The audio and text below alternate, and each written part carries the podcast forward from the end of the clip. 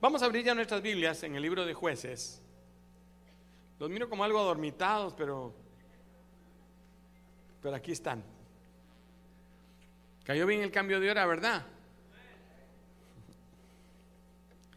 Libro de jueces, capítulo número 6.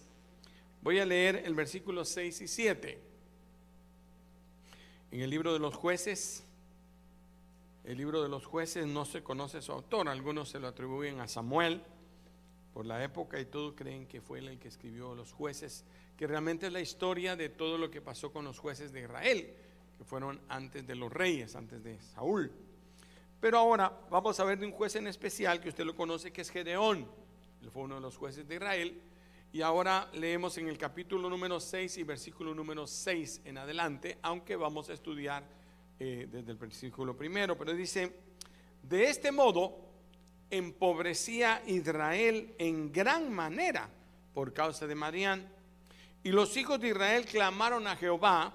Y cuando los hijos de Israel clamaron a Jehová a causa de los marianitas, dice el versículo 3, envió Jehová un profeta para que les explicara qué es lo que pasaba. Lo vuelvo a leer. De este modo empobrecía Israel y empobrecía en gran manera por causa de Marián. Y los hijos de Israel clamaron a Jehová y cuando los hijos de Israel clamaron a Jehová a causa de los madianitas, el Señor envía a un profeta. Padre, en el nombre de Jesús te damos gracias por este momento en que podemos abrir tu palabra. Te pedimos, Señor, que tú nos dirijas, nos guíes para la necesidad de este pueblo. Señor, que tú hables, que exhortes, que edifiques, que consueles, que animes a cada uno de los que oyeron en el bendito nombre de Cristo Jesús. Amén, Señor, y amén. En este libro de jueces, los madianitas habían eh, sometido al pueblo de Israel, lo tenían esclavizado en gran manera y estaban haciendo sus vidas miserables. Realmente estaba sufriendo el pueblo porque cuando hacían sus cultivos, se levantaban los madianitas y venían y destruían las frutas, las verduras, las, eh, araban, dice que pasaban como que eran eh, eh, eh, una plaga sobre el terreno, lo dejaban destruido. Y los madianitas eran una nación muy grande, era más fuerte que ellos, así que ellos se sentían oprimidos y parecía como que los querían expulsar de su propia tierra. Ellos estaban muy preocupadas, pero había un hombre llamado Gedeón, diga Gedeón, y este estaba escondiendo el trigo, lo sacudió para poderlo esconder donde no lo vieran. Estaba ahí como, como haciéndolo a, espaldas del enemigo para poder esconder el trigo antes de que ellos aparecieran y se lo robaran. Y cuando él lo está haciendo, aparece un ángel del Señor. Diga un ángel del Señor. Un ángel del Señor y se le apareció y le dijo, varón esforzado y valiente, el Señor está contigo. ¿Cómo le dijo? Varón, esforzado y valiente, el Señor está contigo. Y entonces eh, él, se preocupa, dice el versículo 6, capítulo 12, y el ángel de Jehová se le apareció y le dijo, Jehová está contigo, varón esforzado y valiente. Y Jehová, Gedeón le respondió, oiga que le respondió, Señor mío, si Jehová está con nosotros, entonces ¿por qué me viene todo esto? ¿Cuántas veces nosotros estamos en la misma condición? ¿Por qué me pasan estas cosas a mí? ¿Qué estoy haciendo de malo? Yo que busco al Señor, yo que ofrendo, yo que diemo, yo que hago todo lo que quiero. Pero ¿por qué me pasa esto? ¿Y dónde están las maravillas que vuestros padres nos han contado diciendo que nos sacó de Egipto? Nos liberó. Y ahora Jehová como que nos ha desamparado. ¿Sí? Y nos ha entregado en manos de los madianitas él se hace una pregunta que el pueblo normalmente se hace, que la gente cuando las cosas no salen como ellos salen, eh, eh, preguntan, pero ¿por qué nos ha venido esto? ¿Por qué nos sobrevino? ¿Por qué eh, me pasa en la vida? ¿Por qué me está faltando el trabajo? ¿Por qué me está faltando la economía? ¿Por qué a pesar de que gano no produzco, hecho en costales rotos y se vacía, siempre hay una salida?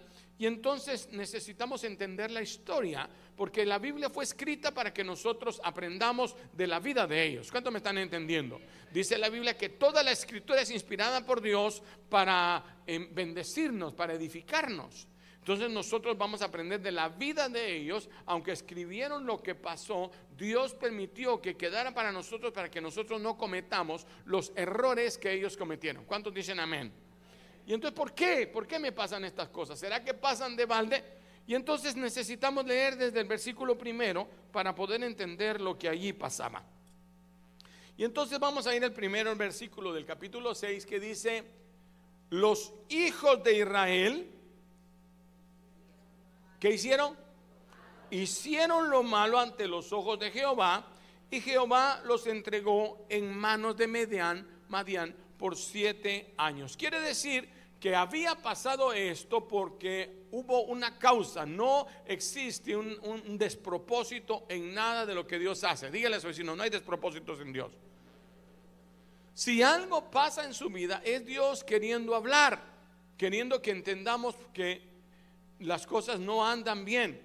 Pero me llamó la atención que dice, los hijos de Israel hicieron lo malo, pero ante los ojos de Jehová. Diga ante los ojos de Jehová.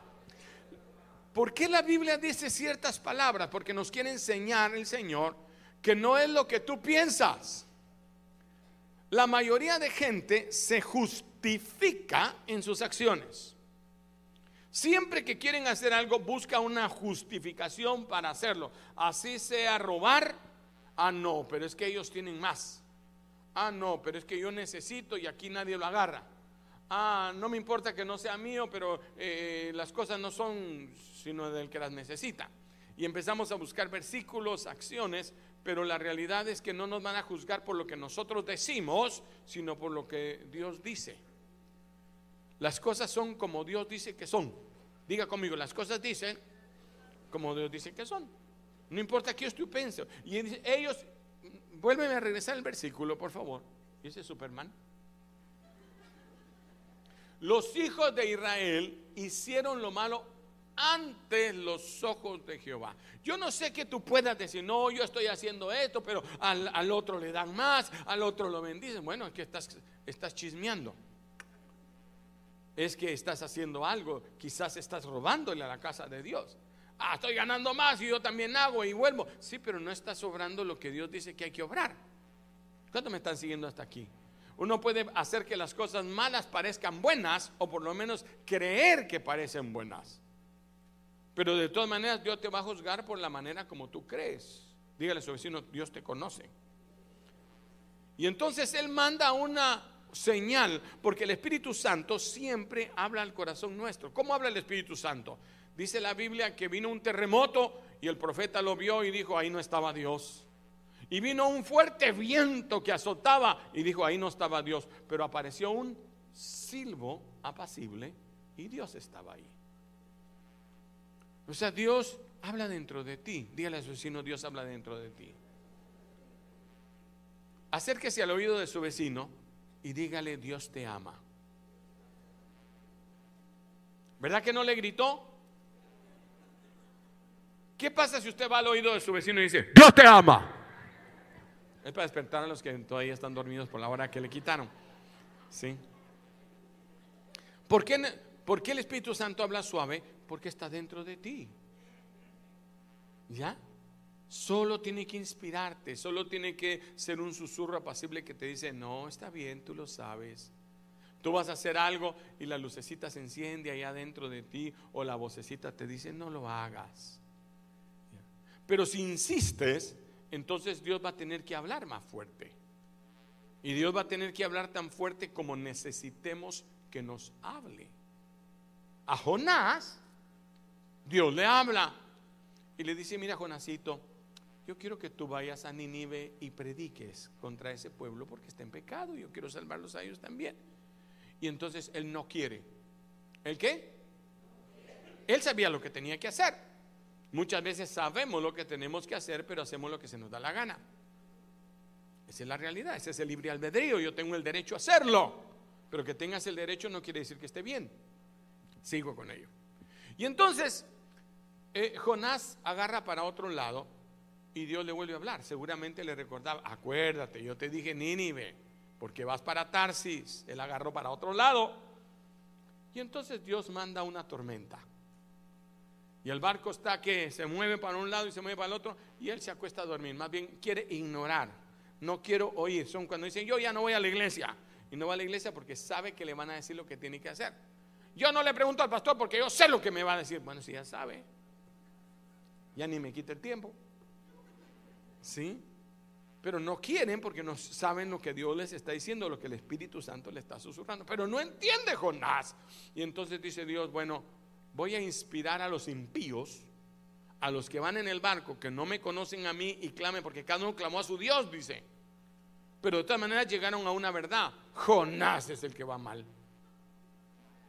Así que se le aparecen en el camarote a Jonás, lo agarran entre los manos y los pies y dice, te vamos a echar al agua. Más bien dice, sí, échenme, yo soy el que tengo la culpa, ni siquiera se arrepiente. Y cae entre el agua. Y entre el agua seguramente Dios le decía, ¿te vas a arrepentir una vez? Pues no. Entonces le mandó un pez gigantesco que se lo trague. Oiga. Y él empieza a nadar. Ah, yo soy campeón de natación. Y ahí va Jonás para adelante. Y ahí va Jonás para atrás. Y ahí va Jonás de mariposa. Y terminó como perrito. Tres días y tres noches en el vientre del pez. Y Jonás no entiende. Así que Dios hace que se muera Jonás. ¿Cuántos saben que Jonás se murió? Dice, y descendió Jonás al Seol. Y desde el Seol, el lugar de los muertos, clamó Jonás. Dijo, Señor, pagaré lo que te prometí. Señor, si déjeme traducirle a nuestro idioma, si me regresas, yo me voy para Nínive. Voy a hacer lo que tenía que... ¿Por qué hay que necesidad de llevarlo hasta ahí? El otro es Lázaro.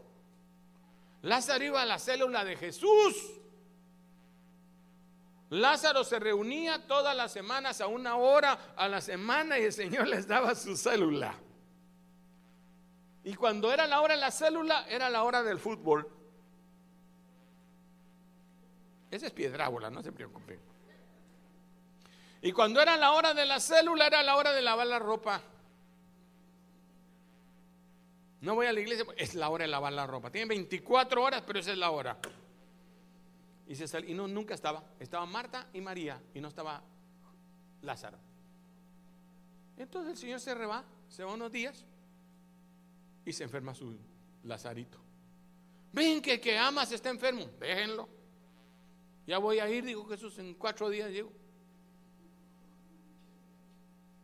Le manda telegrama urgente, se está muriendo, tiene COVID y neumonía. Y no hay vacuna. Y dijo Jesús, ah, vamos a ir en unos días. Y dijeron los discípulos, ah, entonces, el que ama se murió. Y dijo Jesús todavía, ah, vamos a ir la otra semana para Ah, entonces seguramente no está tan malo. No, dijo Jesús, ya se murió. ¿Sí? Y a los días ya muerto llega. Y de la tumba, ya los gusanos en pleno festín. Yo no sé si ya las hormigas le comieron los, los ojos. Pues es lo primero que le comen a los pollos, ¿verdad? Ya le, yo no, pero ya está el muerto, enterrado, engusanado, apestado tanto que cuando dice Jesús, abran la tumba, dice, no, Señor, ya de apestar, ya hace tres días que está muerto. Y Jesús, no, levanta. Y de ahí lo levanta Jesús. Ahora, muy pocos tuvieron la suerte, diríamos, o la gracia, la misericordia de que lo regresen de la muerte. Así que no esté esperando para que lo maten para que usted se enderece. Porque a lo mejor ya no regresa. Porque la Biblia dice que una sola vez la muerte y después el juicio. No espere que después del otro lado la muerte se arregla nada. La Biblia no dice que haya autorizado nada para arreglar después de la muerte. Así que mientras decida, tiene que decidir ahora. Dígale a su no decídete ahora. Dios va hablando más fuerte hasta el momento que usted lo necesite. Estos dos necesitaron llegar a la muerte y regresar. Pero son los únicos dos casos que yo conozco que los regresaron de la muerte. Todos los demás que se fueron apartados. Puede ser que el Señor te esté hablando y que me dice, dice un dicho, le llueve a uno sobre mojado. Y fue lo que estaba sucediendo con el pueblo de Israel. Donde estaba ese Superman, ahí había un versículo. Y dijo Dios, hicieron lo malo ante mis ojos. Ellos se siguieron justificando, pero de todas maneras seguían haciendo lo malo y les di lo que merecían, aunque piensen que estén bien. Porque lo que vale no es lo que Dios, lo que tú piensas, lo que vale es. ¿Entendió ese principio? No es lo que tú pienses. Ah, yo soy bueno. Soy bueno si me comparo con el malo. Pero la Biblia dice que no te compares con el malo, sino con el bueno. Tú tienes que ser ejemplo de los fieles. Ay, no, si todos mis amigos son peores que yo, si todos mis amigos se andan en droga, yo no, debías de agradecer. No, no. Comparemos con los buenos. Cántame, están siguiendo hasta aquí. Y la mano de, de Madián prevaleció contra Israel. Estoy en el versículo 2. Este, qué pilas andas hoy, mano.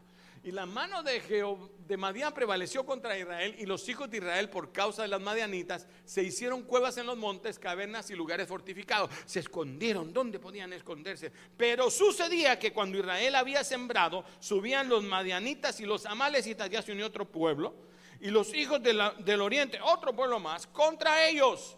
Y subían y los atacaban no entienden y les da más duro y no entienden. Y entonces acampando contra ellos destruían sus frutos, los frutos de la tierra, hasta llegar a Gaza y no dejaban que comer en Israel ni ovejas, ni bueyes, ni asnos. Ya ni un asno se podían comer. Porque subían ellos y sus ganados y venían con sus tiendas en grande multitud como langostas. Usted sabe que las langostas pelan la tierra, la dejan pelona la, oruga, el, revoltón y, la langosta. Uno se come las hojas, otro se come las ramas y otro se come hasta las raíces. Y así le va pasando al pueblo cuando no queremos entender. ¿Por qué me viene sobre esto? Algo Dios te está diciendo, Dios te está hablando. Dígale a su vecino, Dios te está hablando. Entendamos a la primera. Dice un dicho muy popular, al entendido por señas. Pero el pueblo no entendió y Dios lo tuvo que apretar más. Y de este modo empobrecía a Israel en gran manera. Despiértate. Cuando fueron por Jonás lo tenían que mover así, así no había que seguir durmiendo. No, no, levántate tú que duermes. ¿No ves que perecemos? Ah, yo tengo la culpa. Pues échenme, hermano. Y dice, de este modo empobrecía Israel en gran manera por causa, y los hijos de Israel entonces entonces, hasta entonces. El martes. Ay, este martes sí voy a la iglesia porque ya no aguanto. Ah, ¿por qué esperaste este martes? Pudo haber sido el martes pasado. ¿Por qué esperas hasta, hasta que ya el... ¿Cómo somos, verdad, los humanos? Hasta el último día, cuando hay que entregar taxes, ahí están las filas. Cierran a las 12 de la noche la entrega. Y hay filas de carros todos los años de hispanos y de otra gente que entregan a última hora. ¿Por qué esperamos siempre? Y eso le pasó al pueblo de Israel y eso nos pasa a muchos. Jehová les envía un profeta y les dice, miren, si ustedes se apartan de Dios, esto les va a pasar. Y les pasó. Entonces, cuando ya las cosas no salen bien, dicen, ¿por qué Dios nos ha tratado así? ¿Por qué Dios nos deja? Le voy a decir una cosa, uno de los atributos de Dios es justicia. Dígaselo a su vecino, por favor, uno de los atributos de Dios. Y Dios no puede ir contra su propia justicia.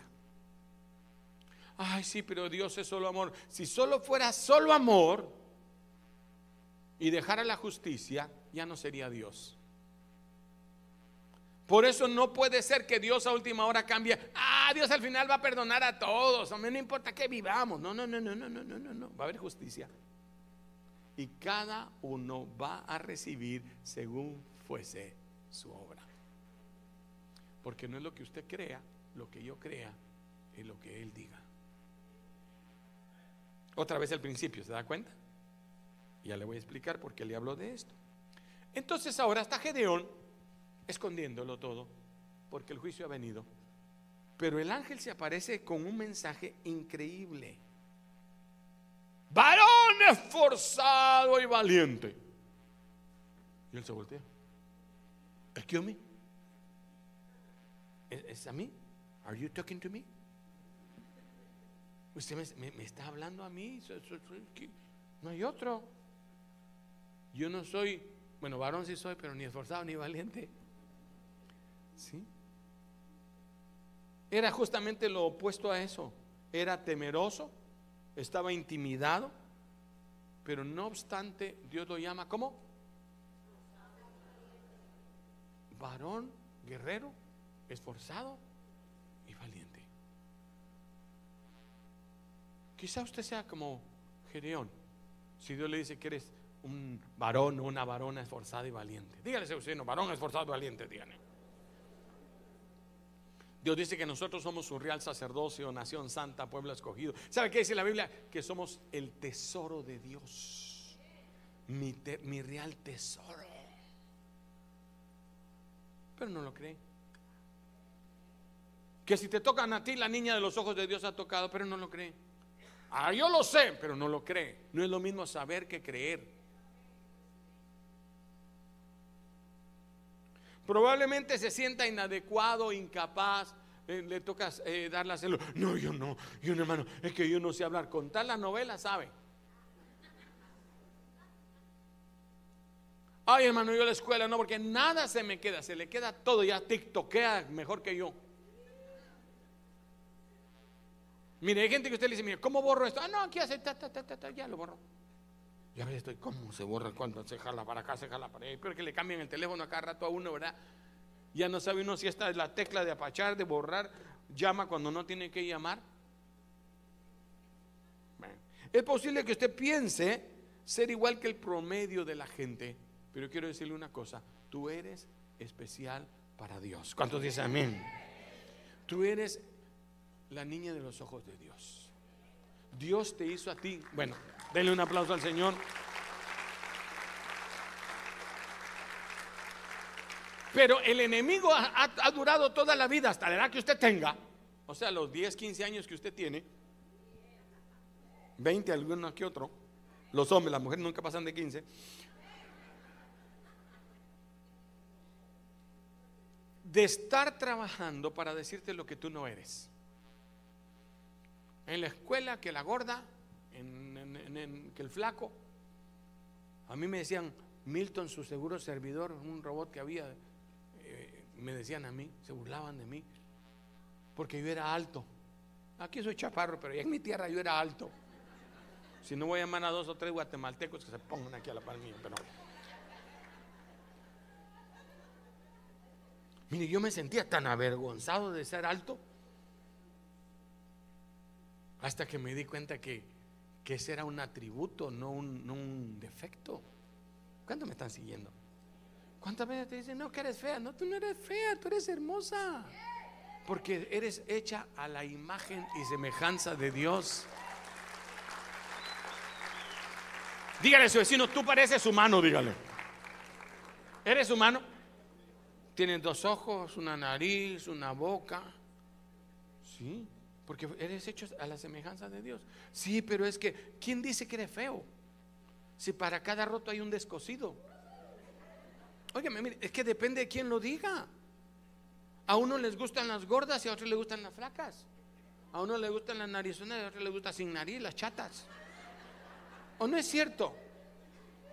Que que aquí te dicen que gorda, que no sé qué. Vete a Egipto. Allá la gordita es apreciada, es calor en el invierno y sombra en el verano. Vendo pasajes a Egipto baratos. sí. ¿Quién dice? Fuimos hechos a la semejanza de Dios. Que te miren los marcianos. Así como nosotros vemos que los marcianos son feos y todo, cuando ellos vienen nos miran hacia nosotros. Pero tú le has creído al enemigo que no. que mi altura, que mi estatura. No, el chiquito por chiquito es guapo. Y el alto por alto. El gordo por gordo y el flaco. Dicen que los gordos somos alegres. Los gordos son simpáticos. Codea a su vecino y dígale, hola simpático. Ya no le dijo gordo, solo le dijo simpático. Eso se llama compensación. Pero el enemigo es encargado de decirte que no eres inteligente, que no puedes, que, eres un fracasado, que nunca vas a llegar. Que Dios te ha hecho con todo lo que tú necesitas para ser más que vencedor en esta tierra. Te hizo a su imagen, a su semejanza.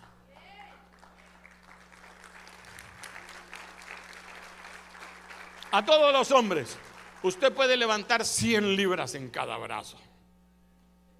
No ahorita, pero tiene la capacidad. Claro, Dios te va a hacer ir al gimnasio y empiezas por cinco. Y se cansa uno, ¿eh? Luego empiezas por diez. Luego, de repente vas a levantar las que tienes que levantar.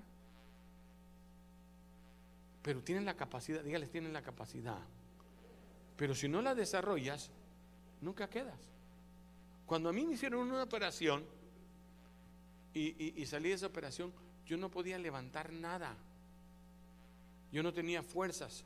Tuve que trabajar, tuve que ir al gimnasio al principio y, me tuve que entrenar en mi brazo otra vez porque no las fuerzas se me habían ido de mi cuerpo, pero luego las agarré otra vez. Ya las perdí otra vez, pero tengo que ir al gimnasio. O para, hasta para respirar. ¿Se acuerda que le ponen a inflar a uno? Una chibuleta que sube y que baja. ¿Por qué? Porque uno necesita ejercitarse, pero tiene la capacidad. Dígale a su vecino, tú tienes la capacidad. Pero si el enemigo te ha hecho creer que no tienes la capacidad, no la usas. Es el síndrome del elefante. Usted sabe que el elefante chiquito le ponen una cadenita chiquita en un clavito chiquito.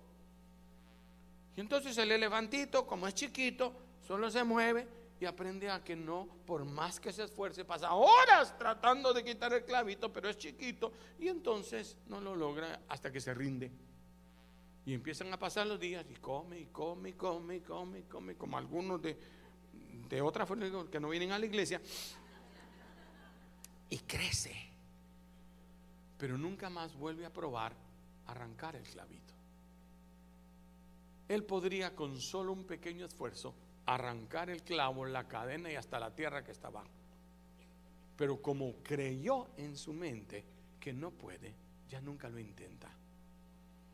Y a muchos el enemigo los ha turbado, los ha engañado, les ha dicho que no pueden, pero el Señor te dice, tú eres más que vencedor por medio de aquel que te llamó.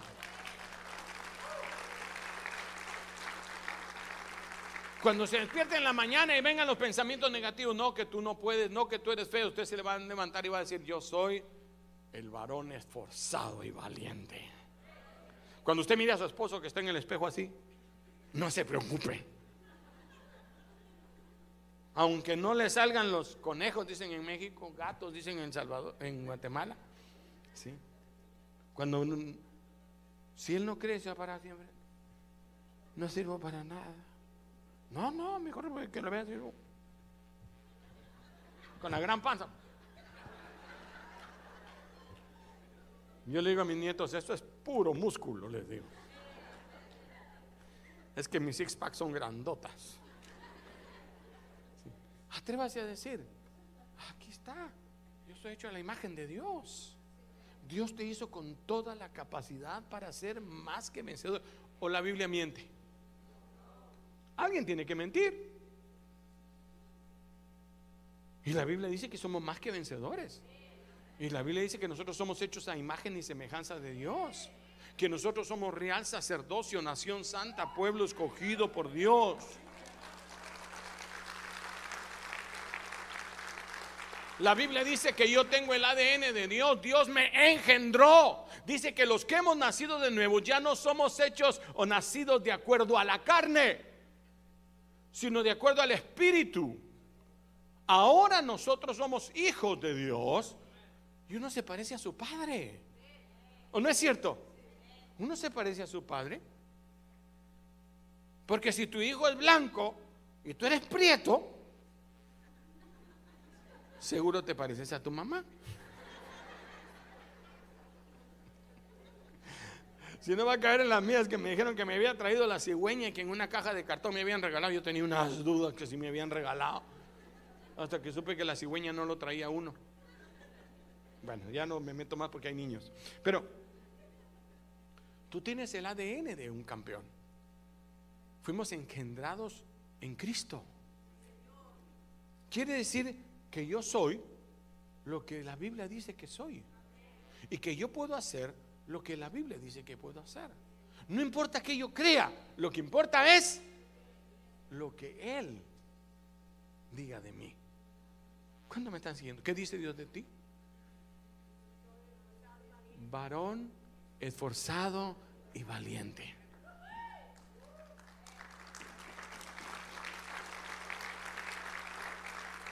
Tienes que recordarte a ti mismo quién eres. Y entonces el ángel le dijo, oye, Gedeón, varón esforzado y valiente. Y se voltea todo asustado. Y le dice, tú eres el que vas a rescatar a Israel de los madianitas. Vienen los madianitas y me matan. Y si me matan, me muero.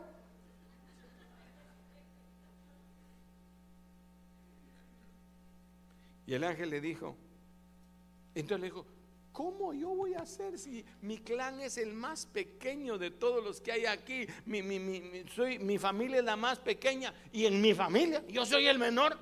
Estoy arruinado. Yo nunca lo voy a hacer.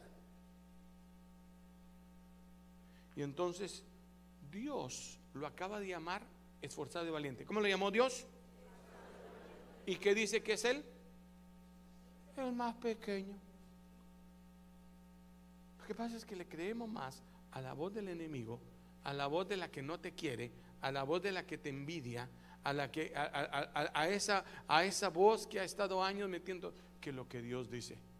Pero de todas maneras lo que importa no es lo que tú dices, es lo que él dice. ¿Cuántos me están entendiendo por dónde voy? Entonces, si es así, voy a creerle a Dios. Un par de capítulos más tarde, en el libro de jueces, Gedeón está interrogando a sus enemigos. Y les preguntan, ¿a quién mataron ustedes en Israel? A unos que se parecían a ti. ¿Y cómo eran? ¿Sabe qué le respondió? ¿Quién sabe cómo le respondió? Leámoslo en la Biblia. En jueces 8:18, este muchacho está más rápido que yo hoy. Dice, luego le dijo a Seba y a Samuna, eran sus enemigos. ¿Qué aspecto tenías aquellos hombres que mataste en mi tierra de Tabor? Y ellos respondieron, eran como tú, así eran ellos. ¿Cómo eran? ¿Cómo eran? Pero ¿cómo aparecían? ¿Cómo lo miraban a él? ¿Cómo los enemigos lo miraban? ¡Wow! ¿Sabe qué es lo maravilloso? Que no es solo Dios el que te mira como hijo del rey. El enemigo mismo confesará y te mirará y dirá, esa, esa es una princesa de Dios, ese es un príncipe de Dios, ese es un varón esforzado y valiente. ¿Cuántos dicen amén? Es que no vemos el reino espiritual, pero ellos sí lo ven. Por eso el enemigo se levanta contra nosotros, como dice que se levantará como río, pero Dios levantará victoria en medio de la ¿A quién le vas a creer?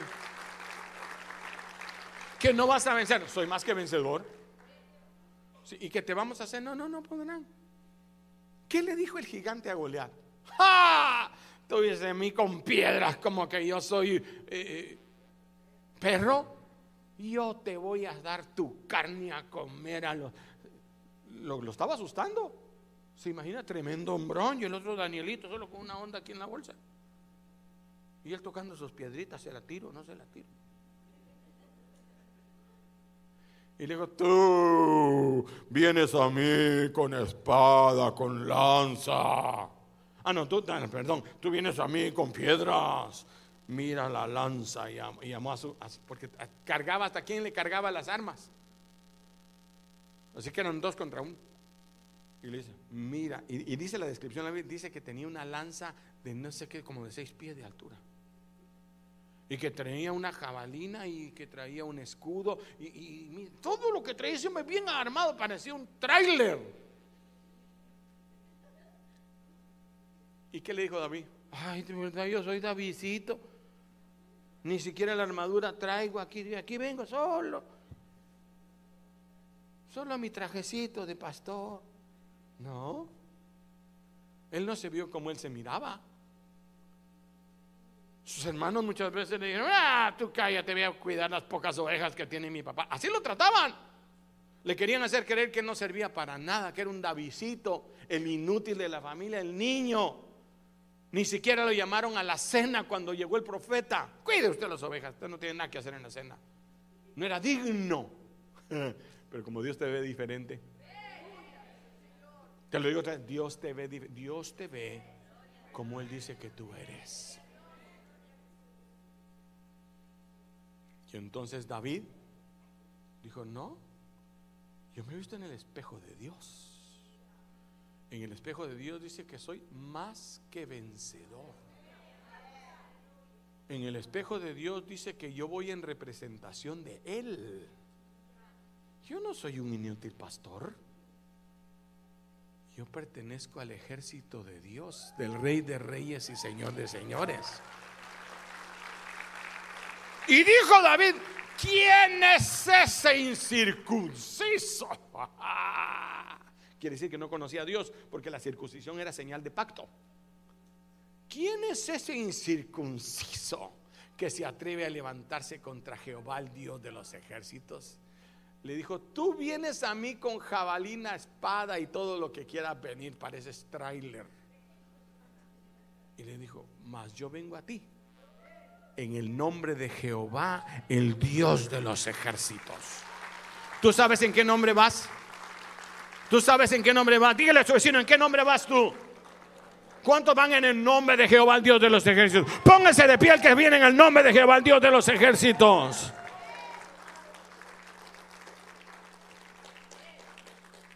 El enemigo te mira con un aspecto de hijo de rey. Así que sus majestades pueden sentarse. Dios no solamente te llama a ti guerrero valiente, sino tu enemigo sabe que tú eres un valiente. Él sabe quién es usted. El que no lo sabía era Gedeón. Yo soy el más pequeño, yo soy... No, no, no, no, lo dijo, tú lo librarás. Tú lo que tienes que saber es quién eres. Diga no olvides. El enemigo te ve como un hijo del rey. Él sabe quién eres. Así que la próxima vez que el diablo se me ponga enfrente, le dice, tú sabes quién soy yo. Ah, no, que tú eres... No, no, no, no. Tú sabes quién soy yo. Cuando Jesús estaba sobre la tierra parecía un normal humano. Él caminaba con su túnica empolvada, con sus discípulos atrás. Y los demonios, miles que atormentaban a un hombre, ahí dentro de él, corrieron hacia él y lo querían asustar porque era un humano. Lo hubiera podido hacer trizas. Pero cuando llega frente a Jesús, cae de rodillas y le dice, yo sé quién tú eres. Así le dice, yo sé quién tú eres. Tú eres el Hijo de Dios. Y le dijo, te ordeno que te calles para que no le digas a todos estos. Y sal de este hombre.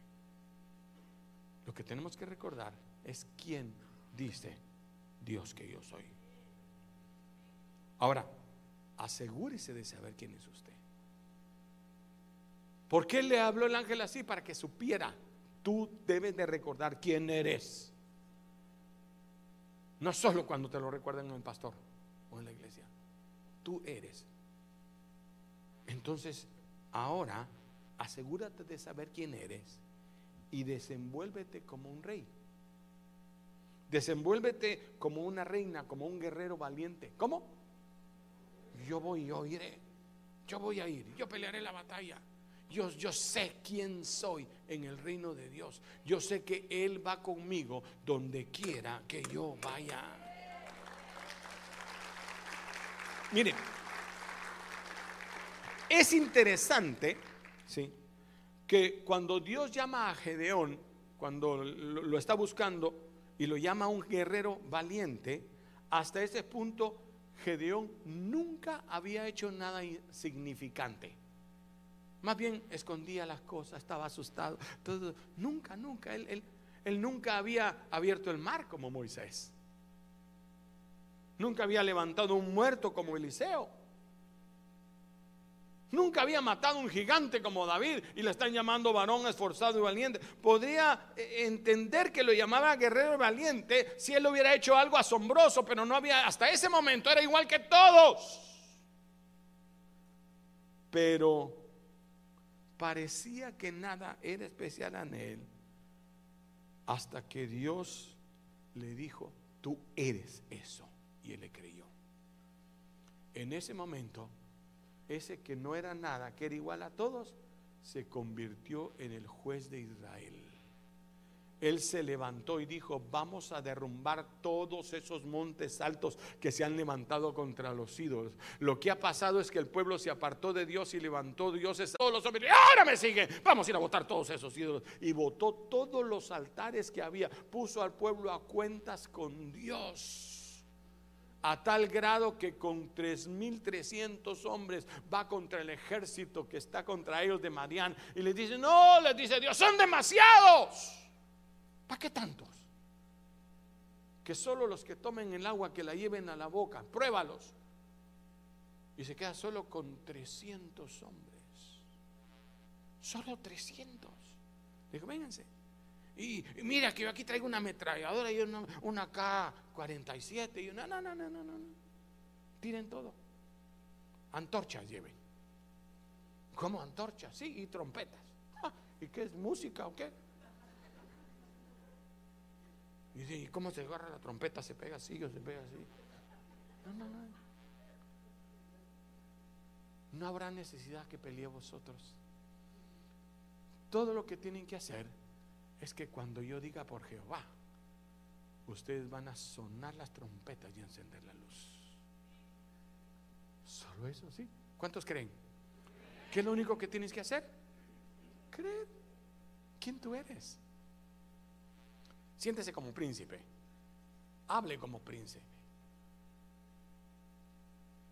Obre como príncipe.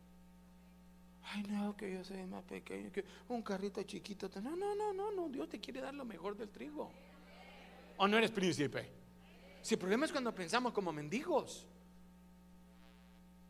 Que aguantan todo, le están pegando hasta el marido. Es que yo lo merezco. No, usted eres una princesa de Dios. Eres real sacerdocio. Eres la niña de los ojos de Dios que se burlan de ti, que, que, que, hablan de ti. No, no, no, no, momento, yo soy y porque hablen de mí no me cambia nada.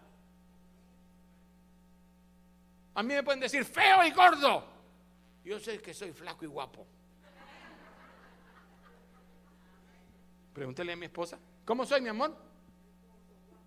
Ya ve cómo soy. ¿Por qué le voy a creer a otro? ¿Cuántos me están siguiendo hasta acá? ¿Y cómo yo voy a dudar del Dios que me hizo si Él sabe lo que me hizo? Y si Él dice que yo soy varón esforzado y valiente, eso soy yo.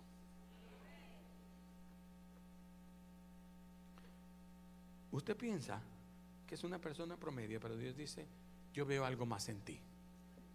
Cuando Dios vio a Gedeón, no vio a un hombre miedoso enterrando. Él dijo, ese hombre tiene mi ADN. Y él tiene el soplo divino que yo di en él. ¿Qué dice la Biblia de nosotros? ¿Cuántos han nacido de nuevo aquí? ¿Cuántos conocen a Jesús? Dice que hemos nacido según el Espíritu y que Él está engendrando en nosotros, lo está creciendo, a la imagen del varón perfecto. ¿Ustedes los muchachitos? Primero gorditos, así, de repente se desenrollan. no desarrollan, se desenrollan. Y los muchachitos crecen. Y uno se encuentra a los muchachones así. Buenas tardes, pastor. Todavía no le ha cambiado la voz. Pero de repente uno se da cuenta que ya cambiaron. y, que comienzan a parecerse a su padre y, que toman la forma cada vez más, cada vez más. Cuando yo me miro ahora en el espejo, digo, soy igualito a mi papá. Antes no lo miraba, hasta dudaba, seré que de verdad me trajeron una caja de cartón. Yo le preguntaba a mamá, mamá, ¿de verdad me recogieron? No, mi hijo, son mentiras de tu hermana. Me decía, no. Pero ahora yo me paro frente al espejo. Ya mi papá ya no está, ya está con el Señor. Pero yo me miro y digo, igual a mi papá. La mirada de mi papá. A mi papá le decían Bambi. Por su mirada, digo, puro Bambi. Sí me voy pareciendo a Él. ¿Cuánto me están siguiendo? Ahora miremos espiritualmente. Si dice la Biblia, y Dios no miente, ¿cuántos creen que Dios miente? No hay ni un versículo de la Biblia durante los años que tengo en la vida, que son muchísimas décadas. Nadie me ha podido decir que hay algo en la Biblia que no sea verdad. Y cuando alguien me dice, mire, dice fulanito, yo le digo, vengan, dígame dónde la Biblia se confunde. ¿Dónde no es verdad lo que dice la Biblia? Si antes de que descubrieran la tierra y que la gente pensaba que la tierra era cuadrada, podían decir, Job se equivocó cuando dijo la redondez de la tierra. Job estaba en lo bueno y ustedes estaban en lo equivocado. Ningún elefante sostenía la tierra. La tierra se sostiene por la misericordia y el poder de Dios. ¿Sigo adelante? La Biblia no se equivoca. Y la Biblia dice, la Biblia dice que nosotros somos hechura de Dios. Comience usted a verse como Dios te ve. Tú ahora estás formando a Cristo, quiere decir que poco a poco te pareces más a Él. Que al final de nuestra vida digan, wow, cuando yo miro a ese hombre, a esa mujer, yo miro a Jesús en Él. Cuando tú te vas, pareces más cada vez al Señor, cuando tú te acercas y creces en Dios, la gente empieza a decir, bueno, ese es especial. Hay gente en la calle que tú la miras y dices, es que, es que su cara. Y no es porque sea más larga, porque sea güero de ojos azules, no. Es porque hay una unción detrás de ti que te hace ver como tu padre. Y cuando Dios vio a Gedeón, Él ve su ADN. Él ve a un hijo de un rey.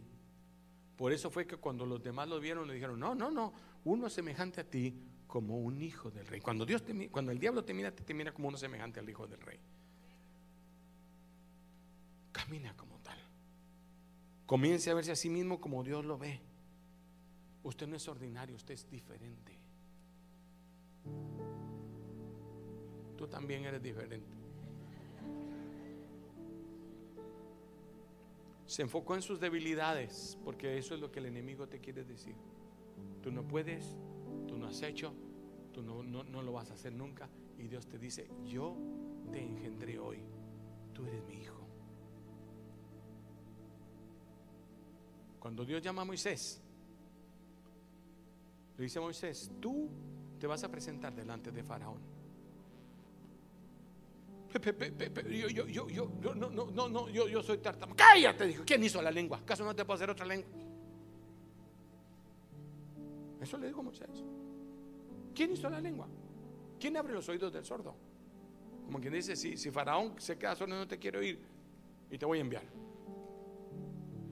Llegó el momento en que se presentó al más poderoso de toda la tierra. Y él decía, ¿quién me va a ver?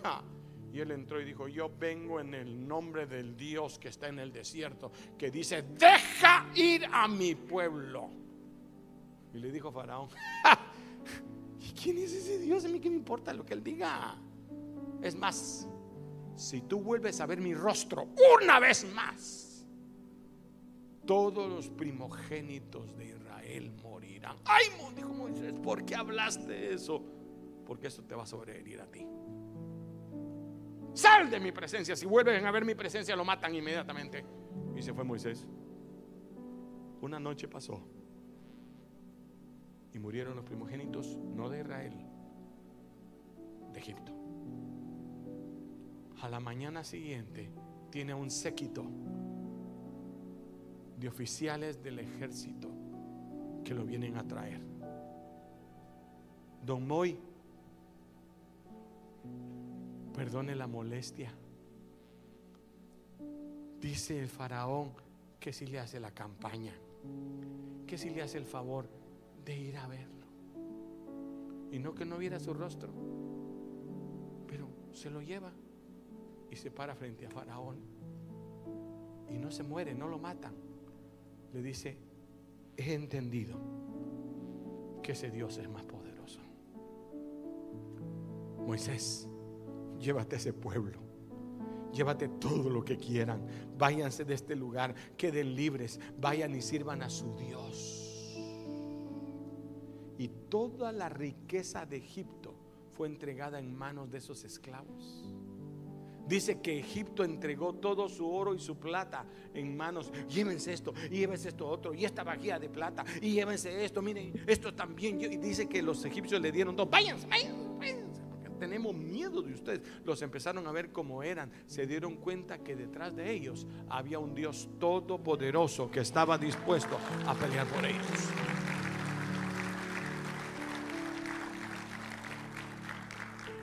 Moisés, yo soplé mi ADN sobre ti. Y cuando tú hables, Faraón va a entender.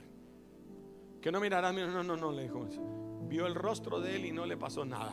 Salió en victoria con ese pueblo detrás. La palabra final es, tú eres un hijo del rey. Yo quiero que cierre sus ojos. Dios dice que tú eres un guerrero valiente, tú eres un guerrero valiente. Dios dice que todo lo puedes en Él. Entonces todo lo puedo en Cristo que me fortalece. Dios dice que Él peleará por nosotros, que nunca estaremos solos. No vuelvas a permitir los pensamientos negativos en tu mente, en tu corazón. Que hay algo malo en ti. Eres hecha imagen y semejanza de Dios. Eres diferente a lo que otros esperarían. Pero eres exactamente lo que Dios quiso dibujar en ti. La imagen de su Hijo está siendo forjada. Levántate cada mañana, te mirarás al espejo y dirás, ahí está la hija de Dios, el Hijo de Dios. Ahí está aquel por quien Dios dio su vida. Yo no vengo en mi nombre, yo vengo en el nombre de Jehová, el Dios de los ejércitos. Y todo lo puedo en Cristo que me fortalece. Eso es lo que Dios te está diciendo hoy. No importa que tú digas, él piensa de ti. ¿Por qué no levanta sus manos al cielo y diga, Señor, yo soy lo que tú dices que soy? No voy a dudar más de mí. No voy a dudar de que tú me has escogido para ser real sacerdocio, nación santa, pueblo escogido de Dios. Hable con yo llegaré a donde tú me lleves, Señor. Nadie me podrá hacer frente en todos los días de mi vida porque tú vas conmigo. Tu vara y tu callado me infunden aliento. Cuando Goliat se pare frente a mí con todas sus armas y sus fuerzas, yo le diré, yo no vengo en mi propio nombre, yo represento al Rey de Reyes y Señor. Mientras tú hablas con Dios, quizás hay personas que nunca han conocido a Jesús. Que nunca han abierto para decirle, Señor, entra en mi corazón. Pero hoy quieren decirle, Señor, yo quiero ser ese. Yo quiero nacer de nuevo. Jesús dijo, a los que creen en mi nombre, a los que me reciben, a ellos les doy el derecho de llamarse hijos de Dios. No todos los humanos somos hijos de Dios. Aunque nos han dicho eso, no es verdad. Todos somos criaturas de Dios. Pero hijo de Dios es aquel que le recibe, el que cree en su nombre. A él le da el derecho de llamarse hijo de Dios. Y la imagen de él se está forjando en ti ahora. Él está cambiando tu ADN, Él está cambiando tu temperamento. Ahora el enemigo tiene temor, por eso quiere estorbarte, por eso quiere engañarte, por eso ha metido pensamientos negativos y te dices que no puedes, que no eres, que eres feo, que eres ah, diferente a los... No, no, tú eres como Dios quiere que tú seas. Él te hizo a su imagen y a su semejanza.